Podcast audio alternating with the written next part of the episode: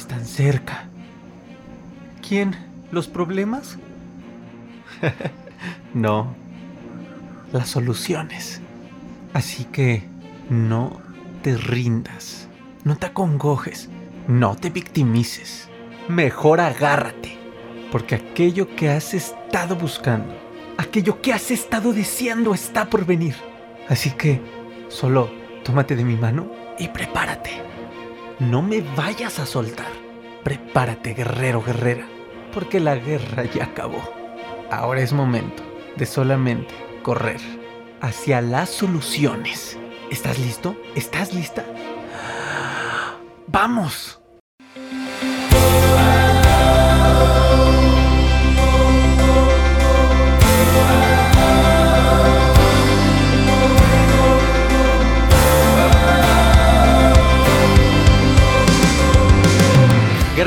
Están? Bienvenidos, bienvenidos a esta nueva entrevista de tu podcast Ansiedad y Depresión, mis mejores maestros.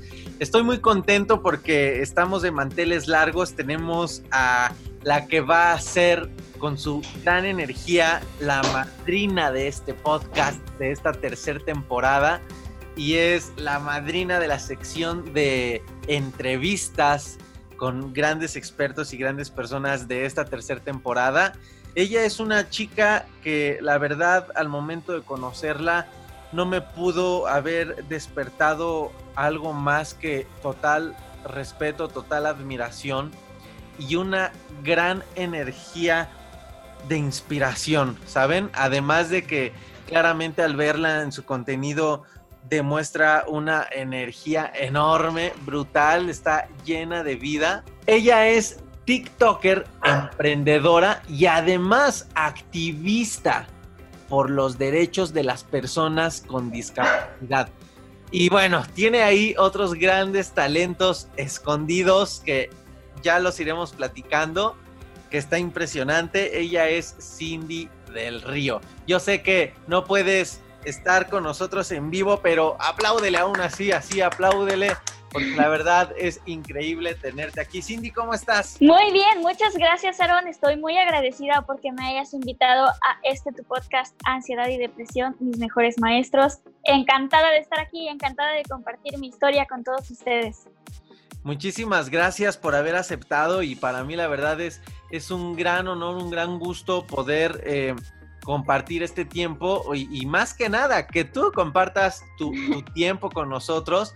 La verdad es que cada que tenemos un invitado especial, eh, pues lo, lo, más padre para todos nosotros es ser audiencia, inclusive en esta entrevista yo me voy con la audiencia porque claramente lo que queremos es disfrutar de la presencia y de todo lo bueno que nos puedan dejar nuestros invitados. Pero claramente, Cindy, para aquellos que no están todavía muy metidos en el mundo tan grandioso que es TikTok y que aún no conocen todo el gran valor que das en TikTok y que empiezas a dar en otras redes sociales, pues preséntate tú, platícanos un poco, porque esta entrevista va a estar buenísima y poco a poco lo vamos a ir platicando.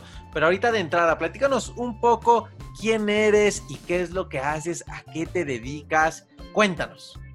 Bueno, yo soy Cindy del Río, tengo 22 años. Actualmente soy estudiante de música y voy para quinto semestre de mi carrera. Son seis semestres porque es carrera técnica, apenas empezando. Eh, vivo en Monterrey, Nuevo León, México, por acá, por el norte del país.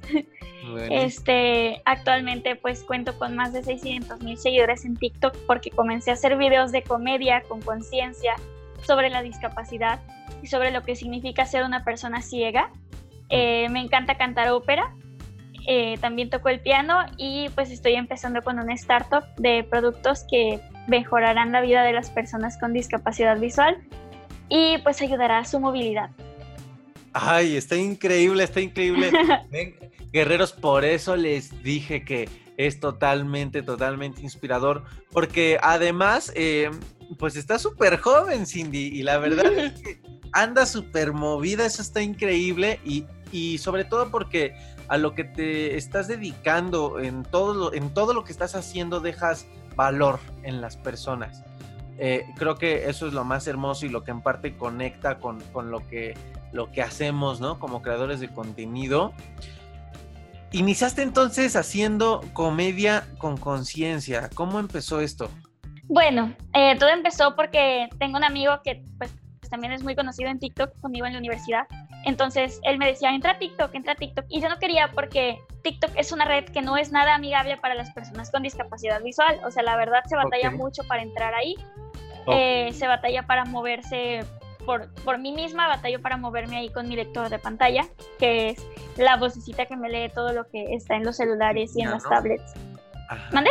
Es la que te, te va guiando, ¿no? Sí, entonces, pues yo primero no quería y aparte me daba mucho miedo grabarme sola. De hecho, el set de aquí de donde estoy lo, acomodé yo sola. No sé si me quedó bien, si me estoy viendo bien. Sí, claro, pero, sí, todo bien. Pues ya he agarrado algo de práctica. Entonces, bueno, el caso es que yo no quería. Y subí de que tres TikToks en diciembre del año pasado, pero pues ahí lo dejé. Y luego, pues ahora con la cuarentena tuve un proceso de quiebre y además mis primas llegaron a vivir a mi casa, tuvo que comenzar a trabajar y no tenía con quién dejarlas. Y una vez yo estaba practicando el piano y llegan ellas y me dicen, ¿por qué no haces TikToks? Porque estaba tocando una canción de memes, estaba tocando la de... Ajá, ya, ya sé cuál es. Entonces es como el que me dijeron de que... Como tristona, ¿no? Sí, me dijeron de que toca eso y te grabamos y lo subimos a TikTok. Y pues así quedó. Y luego les dije, oigan, ¿y si hacemos videos de esto? Y les gustó la idea. Son unas niñas de 10 y 12 años respectivamente. ¡Wow, qué lindo! Y empezamos haciendo un video sobre una taza. Me dice la niña chiquita, me dice, cuídame la taza porque si se te cae vas a ver. Entonces yo tiro el contenido de la taza, no tira la taza porque pues era de vidrio y es donde digo, pues sigo esperando y no veo nada. El video tuvo un súper impactazazazo, entonces de ahí decidí que lo seguir haciendo y pues ya son Guerreros, tengo un anuncio muy importante para ti. Cada vez son más personas de la comunidad del podcast, del canal de YouTube, de Facebook, Instagram, TikTok que están conectando con esta manera diferente y especial de dar la cara a esta situación emocional que llamamos ansiedad. Y están pidiéndome que les platique cómo logré autosanarme, que les ayude de manera profunda a enfrentar esta situación, que les comparta el paso a paso que fui dando para que puedan saber cómo iniciar su proceso de liberación de esta presión emocional, mental y física llamada ansiedad. El reto ha sido guerreros que cada vez son más personas y es muy complicado explicar la misma información uno por uno. Por lo cual se me ocurrió la idea padrísima de compartir algunas de estas herramientas sólidas que puedes aplicar al día siguiente en una masterclass en línea que te ayudará a tener en tus manos este mapa de manera clara. Por lo cual te quiero invitar a la próxima masterclass que voy a tener el jueves 26 de noviembre del 2020, en donde te voy a enseñar un método que te ayudará a tener claridad y la ruta ideal para empezar tu proceso de autosanación. Es el método que usé para autosanarme, como ya lo sabes, lo estás escuchando en este podcast, sin ayuda terapéutica. Y es el método que ya están usando muchas personas en Latinoamérica, autosanarse y ver resultados en tres meses o hasta menos es increíble, guerreros, y quiero compartirte esta información. Esta masterclass normalmente tiene un coste de 30 dólares, pues es casi una hora de información valiosa que como ya te lo dije, guerrero, puedes aplicar directamente al día siguiente. Pero ustedes son mi comunidad, ustedes son los meros, meros, los buenos guerreros, así que va a ser totalmente gratis.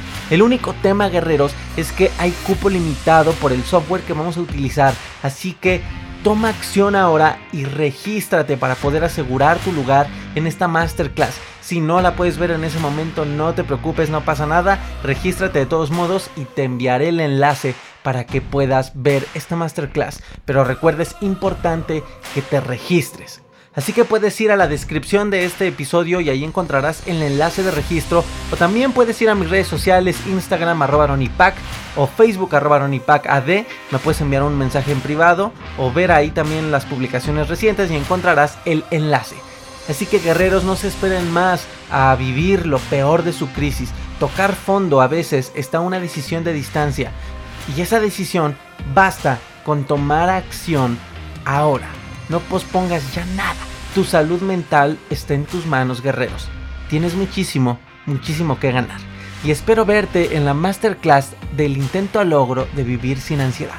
Ahora sí, te dejo seguir con el episodio. Y empezamos haciendo un video sobre una taza. Me dice la niña chiquita, me dice, cuídame la taza porque si se te cae vas a ver. Entonces yo tiro el contenido de la taza, no tira la taza porque pues era de vidrio y es donde digo, pues sigo esperando y no veo nada. El video tuvo un súper impactazazazo, entonces de ahí decidí que lo quería seguir haciendo y pues ya son tres meses desde que ese día empezó y 600 mil seguidores. ¡Wow! Está increíble. Claro, y, fíjate que precisamente despierta muchísima conciencia porque a veces uno como ser humano, eh, Cindy, y claramente eh, todos tenemos diversas tipos, diversos tipos de experiencias en, nuestra vida que, que, vienen a ser grandes maestras, ¿no? Eh, por algo el podcast, por el nombre del podcast, Ansiedad y Depresión y Mejores Maestros. Y creo que no nada más la ansiedad y la depresión pueden ser grandes maestros, sino como tal algunas experiencias que llegan en nuestra vida. Eh, estuve, estuve viendo eh, que justamente pues fui parte de la audiencia de esos 600 mil seguidores que se sorprendió con tu contenido y dije, wow, wow, Cindy, robaste mi corazón totalmente y, empecé a ver tu contenido. Y, justamente eh, hay algunos videos en los cuales compartes como esta filosofía que tienes de, de cómo interpretas la vida de, y, sobre todo también de tu historia, que también está bastante inspiradora, bastante poderosa, Cindy. ¿Te gustaría compartirnos un poco de esto? Esta experiencia en mi vida eh, comenzó, bueno, todos en algún momento yo creo que deberíamos de aprender a burlarnos de nosotros mismos. Es una experiencia maravillosa burlarse de uno mismo, porque burlarme de mí misma quiere decir que me acepto como soy. Y a la hora de aceptarme como soy, pues es ahí donde, donde surge la magia. Entonces fue así como yo me comencé a dar cuenta de que mi contenido podía brindar valor. Además de que ya mucha gente me estaba diciendo, tú deberías meterte en una plataforma que haga videos cortos. O sea, me hubieran dicho, tú en Vine hubiera sido un éxito. O métete a TikTok, porque en TikTok la, la romperías por el tipo de contenido que haces, porque son chistes cortos y que dejan a la gente pensando. Sí, claro, claro. Y, justo, justo fue donde te diste cuenta del gran impacto que podrías dejar en la gente. Claro. ¿Qué considerarías tú, en, dónde empezó este cambio de perspectiva de vida que tienes ahora? El, cómo interpretas ahora la vida de una manera tan grandiosa, que es un ejemplo para todos. ¿Dónde, dónde eh, ocurrió este, esta evolución? Todo empezó en la adolescencia, pero para eso tendría que empezar por el principio. Y yo creo que el principio fue como me di cuenta que yo iba a quedar ciega porque yo nací siendo débil visual. Entonces, si me lo permites, pues puedo comenzar a cortar, a, contar qué ha pasado en estos 10 años. Siéntete libre, sin este espacio y, y todos somos, recuerda esto, somos aprendices y maestros de todos al mismo tiempo y ahorita nosotros somos aprendices de tu, de tu hermosa existencia. Wow, pues cuando yo tenía 13 años, este, me estaban enseñando a leer. Yo alcanzaba ya a ver los colores de los rostros de la gente que me rodeaba. Bueno, ya veía colores, pero ya empecé a, observar mejor cómo, cómo eran sus facciones, todo eso, ¿no? Ok. Empecé a agarrar la, la manía de tomarme fotos, típica adolescente que se toma selfies, ¿no? y pues estaba en este proceso muy padre. Y un día mis papás fueron a una fiesta, por ahí de diciembre del 2010, enero del 2011. Se fueron a esta fiesta y me dejaron sola con mi hermano. Mi hermano se quedó viendo la tele, mi hermano de 10 años. Y yo, como era un adolescente, estaba en Messenger, en el Windows Live Messenger, que yo creo que todos llegamos a usar alguna vez. Sí, claro, sí. Pero ninguno de mis amigos estaba conectado, ya era la una de la mañana. Ya yo creo que todos se habían ido a dormir. Entonces estaba muy aburrida y dije, ¿qué hago? Y a mí siempre me gustó mucho leer y programas de Discovery Channel, Animal Planet, todo ese tipo de cosas. Entonces no se me ocurrió mejor cosa que entrar a una enciclopedia médica y teclear el nombre de mi enfermedad. Ok. De la enfermedad con la que yo había nacido. Ok. Y pues en aquel entonces yo hacía media hora de lectura diaria, media hora de lectura con mis ojos que por cierto tenía que ponerle el zoom a todo lo que da la pantalla para poderla leer. y tenía que acercarme muchísimo a la pantalla para poder ver el, el contenido de ella, porque pues nunca vi bien como ven todos. Okay. Entonces, y dije, voy a hacer mis 30 minutos de lectura leyendo sobre mi enfermedad. Y que voy leyendo en letras bien grandotas, imagínate un Arial 28, Arial Wow. 30. Ajá. Iba leyendo y decía que la enfermedad tarde o temprano dejaba al que la padecía completamente ciego. Con mis ojos lo leí. Ok. Entonces, o sea, te prometo que a mí me recorrió un escalofrío por el cuerpo Sí, claro. y prendí el lector de pantalla que siempre usaba para la computadora y dije voy a dejar de leerlo con mis ojos, a lo mejor ya me duele la cabeza, ya tengo sueño, no sé. Y lo leí con el lector, lo mismo. Ok. Entonces yo dije, ¿qué es esto? Apagué la computadora y decidí esperar a que mi mamá llegara, que llegó una hora después para enfrentarla. Y prendí la pantalla y se lo enseñé. Le dije, mira qué dice aquí, ¿a poco sí es cierto? Y me dice, sí, pero todavía no te queríamos decir, porque no sabemos cuándo vaya a pasar y a lo mejor te pasa cuando tengas 40. Entonces pensábamos que, que ibas a crecer más y ya te lo íbamos a poder decir. Ujú. Entonces yo me quedé así, como porque no me dijeron. Mi enojo no fue voy a quedar ciega, mi enojo fue porque no me dijeron. Claro, que no lo supiera. Entonces, ajá. Yo dije, aunque siempre leí braille, pues yo no necesitaba del bastón y te digo, estaba aprendiendo a leer. Pues imagínate ese, ese shock, ¿no? Y más a los 13 años. Sí, claro. Entonces mi tirada fue, ok, si esto me va a pasar, yo me tengo que preparar de todas las formas posibles. Y empecé a practicar en mi casa con los ojos cerrados. Empecé a usar más el bastón cuando nadie me veía, porque me chocaba usar el bastón. Y empecé a tratar de, de potenciar esas habilidades que yo ya tenía porque me las habían enseñado al ser una persona que veía poquito para que cuando yo quedara ciega no fuera a batallar. O sea, te, te enseñaban, pero aún tú sin, sin saber por qué como tal. Ajá, yo pensaba que era para que no usara tanto mis ojos, porque si yo usaba mucho mis ojos me dolía la cabeza. Ah, ok, ok. Entonces para mí eran habilidades súper padres porque, por ejemplo, yo podía llevar mi computadora a la escuela porque escribir en libreta se me hacía muy difícil por el tema de leer o leerlo del pizarrón. Sí, Entonces, claro. básicamente yo me sentía con ventaja porque aunque veía poquito, yo llevaba mi compu a la escuela, me obligaban a llevar el bastón aunque nunca lo usaba y dominaba perfectamente el braille, que me gustaba mucho porque como no me tenía que forzar, pues nunca me dolía nada. Entonces yo decía, pues X, no me duele nada, eh, me gusta, no tiene nada de malo. Yo lo veía como un complemento, no como lo vas a utilizar mucho después. Ok. Entonces, en una ocasión, de hecho me acuerdo que íbamos a presentar la prueba enlace, yo estaba en segundo de secundaria, eh, me dice, me dice mi maestra, voy por las pruebas y a mí me empezó a doler mucho la cabeza. Yo estaba sentada en mi banco y mi banco estaba al lado de una ventana y debajo de un aire acondicionado y me empezó a doler mucho la cabeza. Ujú. Y yo le dije a mis papás, oigan, ¿saben que hoy en la escuela me dolió mucho la cabeza? Y me dijo mi mamá, dile a la maestra que te cambie de lugar, a lo mejor te estás haciendo daño el aire acondicionado. Yo Ujú. pensé que a lo mejor me estaba desvelando mucho, no sé, cualquier cosa, ¿no? Pero 15 días Claro. después yo estaba tomándome fotos, muy casualmente, estaba tomándome fotos, me fui a dormir y me desperté y yo dormía con un parche porque mi ojo izquierdo estaba excesivamente grande. Entonces para que se pudiera cerrar tenía que dormir con parche.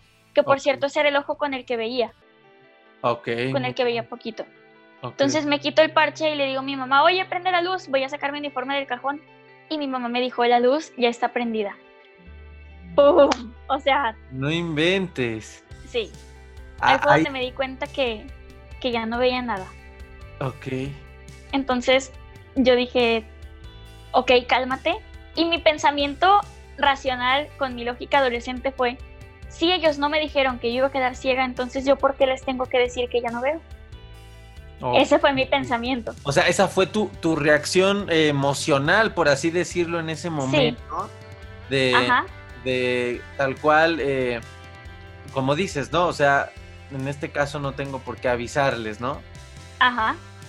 Entonces, como yo ya estaba súper entrenada, yo ya sabía qué onda, pues no batallé. Dije, ah, no importa, nada más tengo sueño. Yo sabía perfectamente dónde había dejado mi uniforme.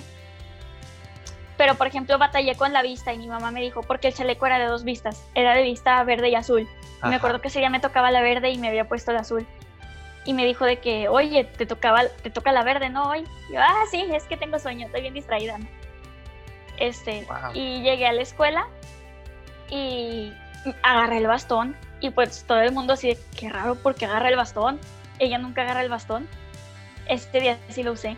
¿Qué sentías en ese momento? Porque mencionaste ahorita algo que desde ahí ya nos estás dando una gran lección de vida.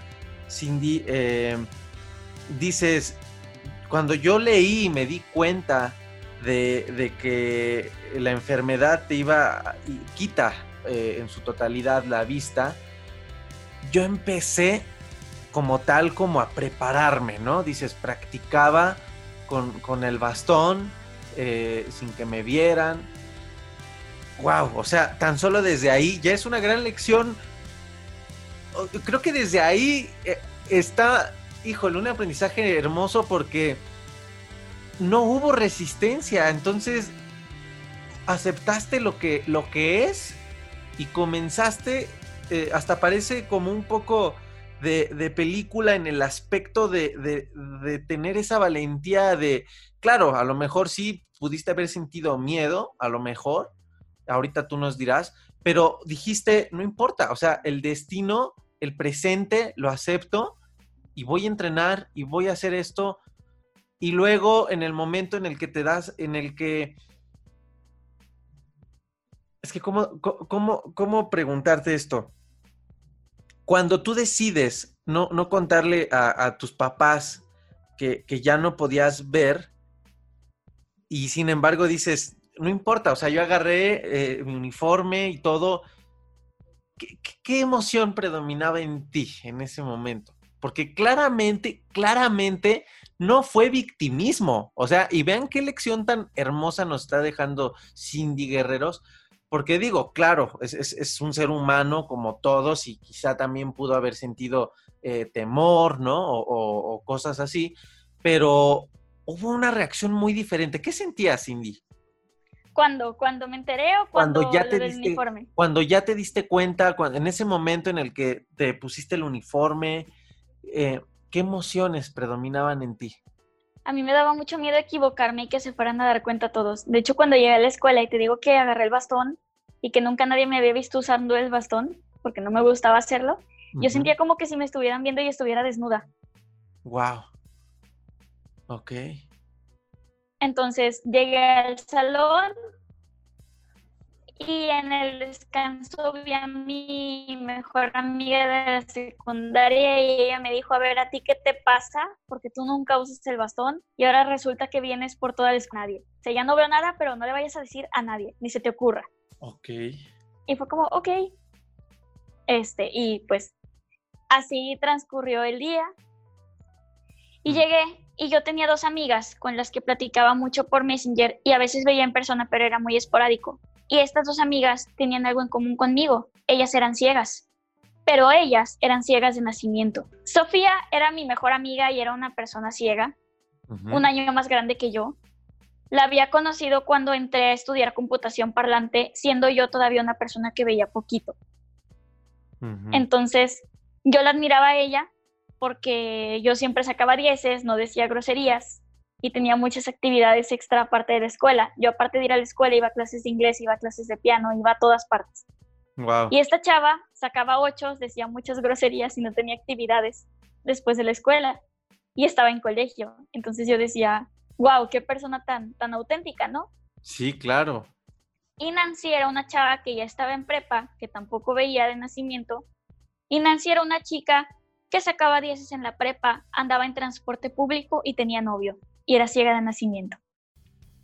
Y yo, que era débil visual, no veía nada, o sea, bueno, veía poquito, muy poquito, no me dejaban hacer nada por cuidarme para que no me fuera a pasar nada por la enfermedad que tenía. Ni siquiera me dejaban que yo me agachara a recoger mis zapatos.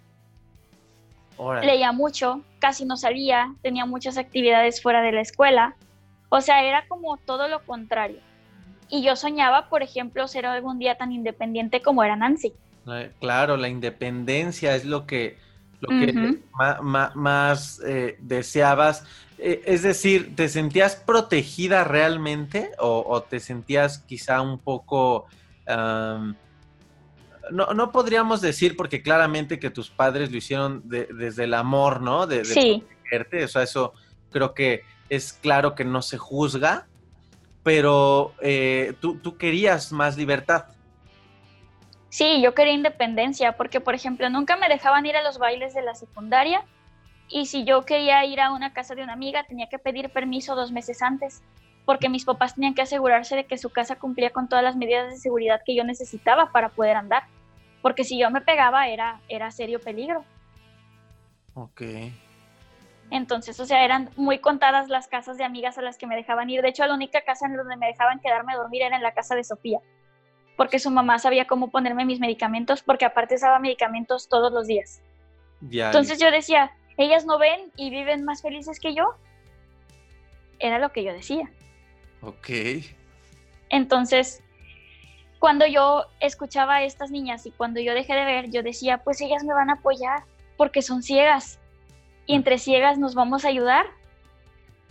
Ellas eran como mi mayor inspiración, por así decirlo. No. Entonces, a las únicas a las que se me pasó por la cabeza contarles que ya no veía era a ellas. Entonces yo llegué a mi casa y me conecté ese día y les dije, oigan, ¿saben qué? Ya no veo. Y ellas pues de que no, pues nosotras te vamos a apoyar, te queremos mucho, este, tus ojos nos llegaron a ayudar alguna vez, entonces ahora tú nos vas a ayudar ahora que ya, ahora nosotras te vamos a ayudar ahora que ya no ves. Todas esas cosas super cursis, ¿no? Que se dicen Sí. las amigas. sí, claro. Entonces pasaron dos días y lo que pasó cuando yo dejé de ver es que volví a dolerme mucho la cabeza, como el día del aire acondicionado. De hecho, yo pienso que ese dolor fue un aviso.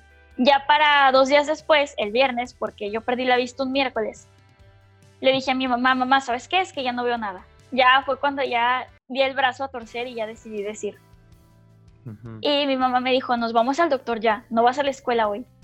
Y me da risa porque yo estaba más preocupada porque ese día tenía que entregar un trabajo de español bien importante. Y yo decía, mamá, pero mi trabajo de español. Y ella así de que no, pero es que hay que ir al doctor ya.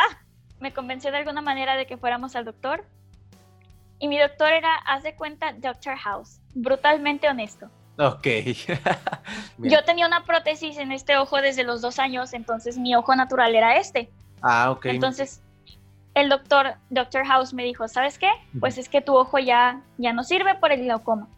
Ya el glaucoma ya está haciendo más estragos cada vez y ya tus medicamentos ya no te están haciendo efecto y desde quién sabe cuándo. De hecho me dijo pues que porque no le había avisado y yo pues porque no sabía.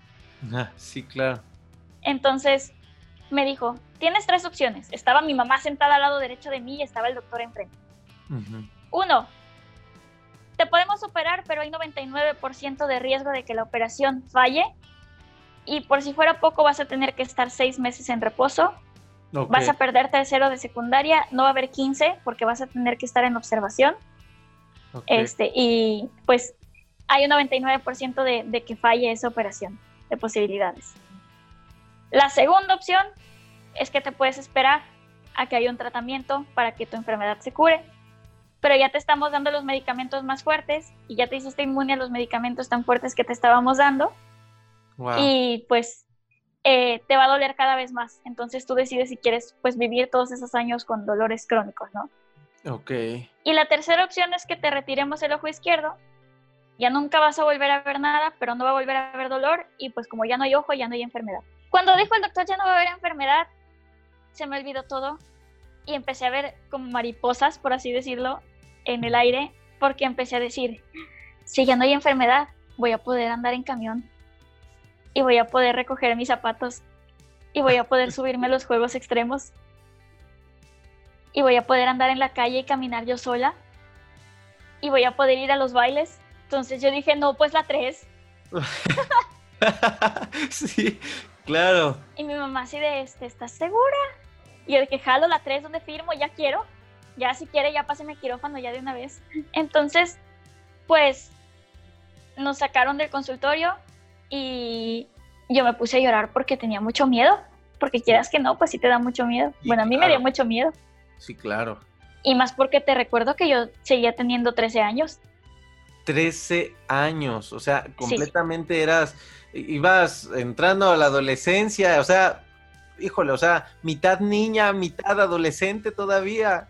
Sí. Claramente, sí, claro, desde el lado humano y, y natural, pues sentías miedo, pero a la vez tenías este, o sea, hubo esperanza, o sea, dentro de tu miedo hubo esperanza porque sabías que se venían cosas, quizás retos, por supuesto, pero algo que tú estabas deseando, ¿no? Que era tu independencia. Sí, hace cuenta que cuando a mí me dijeron tú vas a quedar completamente ciega, yo vi a Nancy. Si te acuerdas que yo te había comentado que ella sacaba 10, andaba en transporte público, tenía novio y era una niña de prepa. Sí. Entonces, pues mi mamá me llevó a comer hot dogs ese día y después en la noche hizo pizza en la casa, como para ya darle la noticia a la familia. Ok. Este, y pues toda la familia lloró y a mí me dio mucha cosa porque nunca me ha gustado que me vean con lástima y nunca me ha gustado, respeto mucho las creencias de todos, pero nunca me ha gustado que, que, por ejemplo, que se pusieran a rezar para que yo recuperara mi vista cuando yo lo que quería ya era que me quitaran todo. Wow. Y que el hecho de que yo dijera, ya quiero que me quiten todo, era causa de que me dijeran, es que tú no sabes. O sea, ¿y cómo no iba a saber yo si yo era la que lo estaba viviendo? Sí, claro, sí, realmente los que tendríamos que aprender a ponernos en el lugar de alguien que está enfrente, o sea, para poder, los que no sabemos somos los que no estamos en el lugar de la persona que está enfrentándose a una situación X, no podríamos decirle bueno o mala, pero a veces creo que juzgamos demasiado por, por amor y por protección cuando a lo mejor la consecuencia es contraria, ¿no? sin querer. De hecho, yo me acuerdo que pues sí, me decían eso de tú no sabes. Y en los siguientes días hubo varios intentos de hacer citas con el oftalmólogo para que ya me operaran. Yo siento, mi mamá a la fecha jura que no, pero yo siento que mi mamá hacía llamadas falsas, porque ella llamaba al doctor delante de mí y decía que el doctor salía afuera. Ajá. O sea, querían evitar el momento de la operación. Ajá. O sea, lo querían aplazar porque ya el doctor había dicho que, o sea, ya el doctor había escuchado que yo había dicho ya opérenme ya. Pero lo estaban aplazando porque como yo era menor de edad, los que tenían que firmar el papeleo de la operación eran ellos. Entonces, pues continuaron los meses. Eso fue en junio, luego llegamos a julio. Y yo hice una pijamada que también fue clave con Sofía, porque ella ya iba a entrar a la prepa, e iba a entrar a la misma prepa donde estaba Nancy, que era una prepa para personas con discapacidad, era una prepa especial. Hice esta pijamada súper clave con Sofía porque iba a entrar a la prepa con Nancy. Nancy iba a tercer semestre y Sofía iba primero. Para ponernos en contexto, yo iba a tercero de secundaria, o sea, éramos amigas que estábamos como escalonadas. Y como a casa de Sofía era la única casa donde me dejaban ir, pues me dijo, ven a mi casa este, y sirve que la hacemos de despedida porque a lo mejor en prepa ya no voy a tener tanto tiempo. Y pues fui y durante la pijamada ella me dijo algo que ahorita, a estas alturas de mi vida, me hubiera encendido todas las alarmas, pero en ese momento no me las encendió. Sofía me dijo, yo quería que tú te quedaras ciega. Wow. Y yo, pues yo fue como de, ah, qué, divertida eres, ¿sabes? O sea, yo, yo me lo tomé. Sí, no, no, no, lo, no lo racionalizaste tan rápido. Ajá. Me dijo, porque me chocaba ver cómo tú te desenvolvías como persona débil visual y me chocaba que tú sí vieras. Y yo fue como, bueno, está bien, cada quien con su rollo, ¿no? Sí. y cuando entramos a clases todas, de un día para otro Sofía empezó a ponerse súper cortante conmigo y súper mala onda. Y Nancy pues no tenía tanto tiempo de platicar porque ya eran materias más fuertes las de tercero.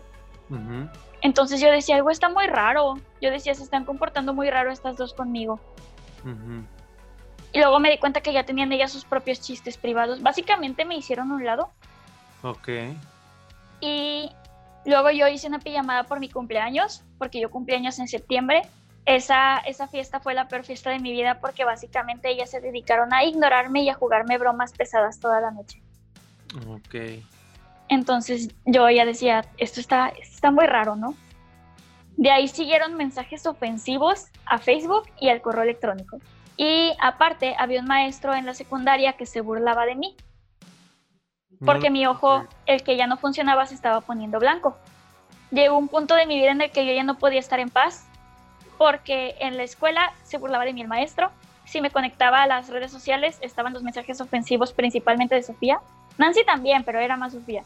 Y empecé a caer en una espiral hacia abajo porque también era el dolor del glaucoma, porque cada día dolía más. Ok. Entonces mi, vida básicamente se derrumbó en cuestión de tres meses y me mandó a hablar la psicóloga porque le traté de pegar al maestro que se burlaba de mí.